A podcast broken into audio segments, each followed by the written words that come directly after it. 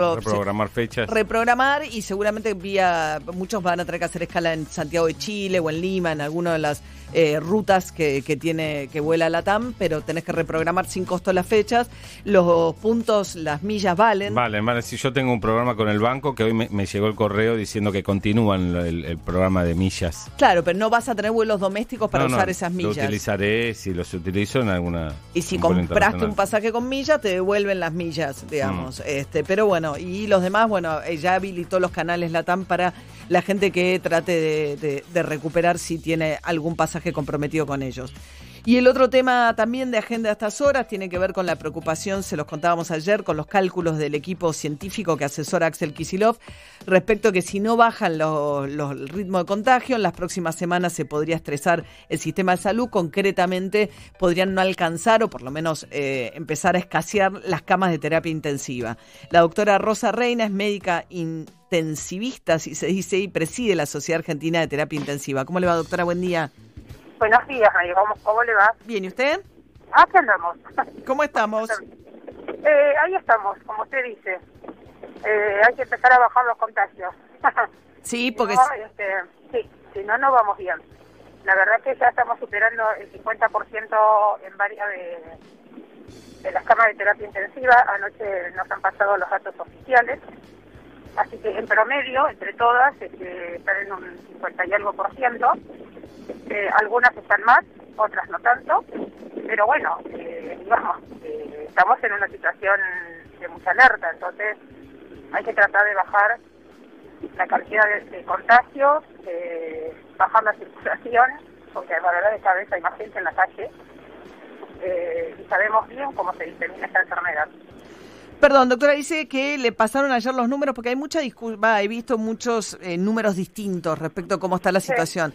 En promedio, la ocupación de las camas de terapia está en el 50%? 56% más o menos. ¿56? y está... Algunas tienen más cam algunas tienen más ocupación, otras un poco menos.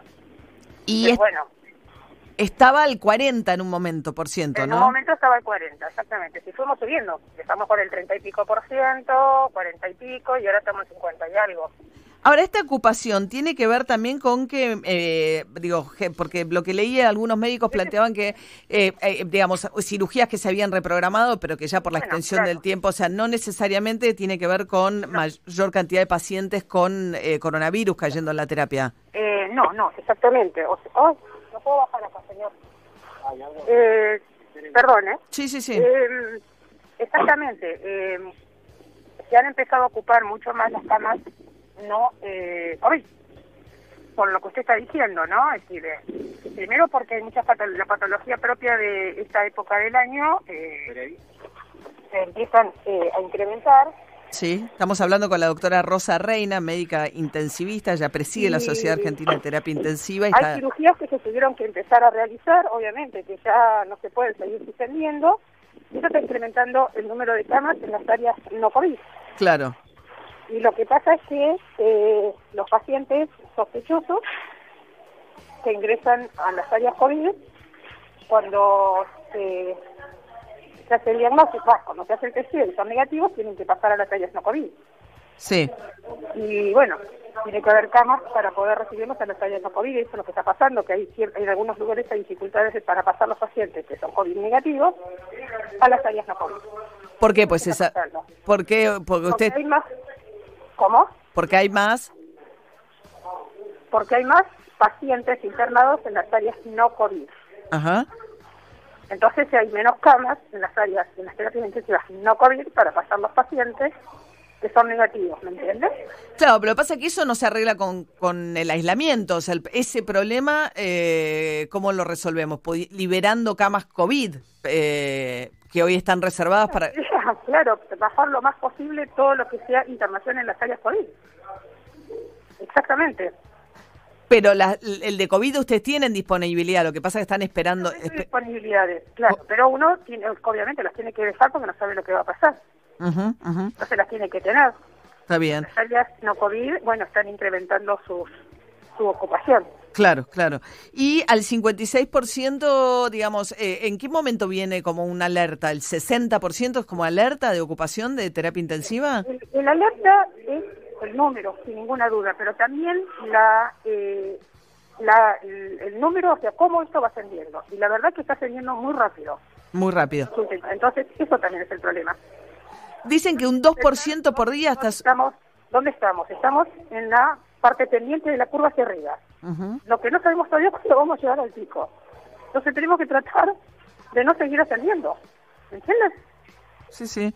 ¿E, ¿Es un 2% por día que sube la ocupación en las camas de terapia?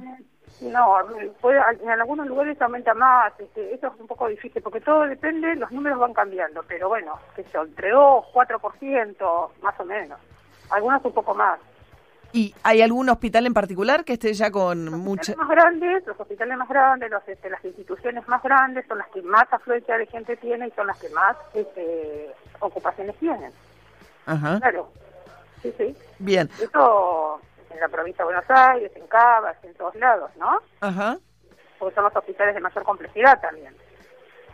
O sea que lo que ustedes están alertando es que hay que bajar el ritmo de contagios para poder administrarlo bien, si no vamos a llegar a una situación complicada. Sí, sí. La verdad que sí, eso es lo que estamos diciendo. Por lo menos nosotros lo estamos alertando de ese lado. Eso es lo que está pasando. Realmente los números se están atendiendo. Y eh, para nosotros nos parece con bastante celeridad. Desearíamos que no, no, no siguieran con esa celeridad. Eh, sobre todo porque estamos en la época del invierno, como, como le estoy diciendo, que hay patologías que van a seguir, que tienen, que van a venir y bueno, y hay que darle también respuesta. Claro, claro. Sí, porque el tema no COVID también, ¿no? Porque lo que se va retrasando, digo, había visto el documento de los cardiólogos diciendo que la gente por ahí se siente mal y no va al hospital y eso puede generar... Es terrible también, claro, eso también es terrible, o sea, todo eso también hay que tenerlo presente. O sea, ¿qué pasa con el área no COVID de los hospitales o de la atención médica? ¿Va a generar gente que está postergando las consultas, las rutinas, los tratamientos? Todo eso los va, les va a generar otro tipo de estrés también a ustedes. Exacto. Y sí, porque además este, cuando llegan, llegan mucho más severos, mucho más complicados.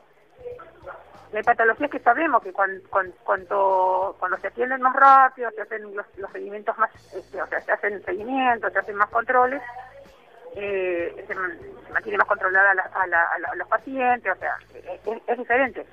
Claro. La verdad que, eh, obviamente, desde el principio hemos dicho, todas esas personas todos esos pacientes no deben dejar de venir al hospital, tienen que venir. Bien. ¿Algo más, doctora, que quiera decir? ¿Algún punto que quiera enfatizar? Realmente es eso, o sea, tratar de bajar realmente eh, la cantidad de contagios, bajar realmente la cantidad de gente. hay mucha circulación en la calle, entonces hay que eh, circular para lo mínimo indispensable, porque estamos en una pendiente en ascenso, y eso es lo que hay que entender. Bien. No sabemos cuándo vamos a llegar a la, punta del pico. Claro. Doctora Rosa Reina, médica intensivista, la presidenta además de la Sociedad Argentina de Terapia Intensiva. Muchísimas gracias y que tenga buen día. ¿eh? Muchas gracias a usted. Hasta luego. 15 minutos faltan ahora para las 8 de la mañana.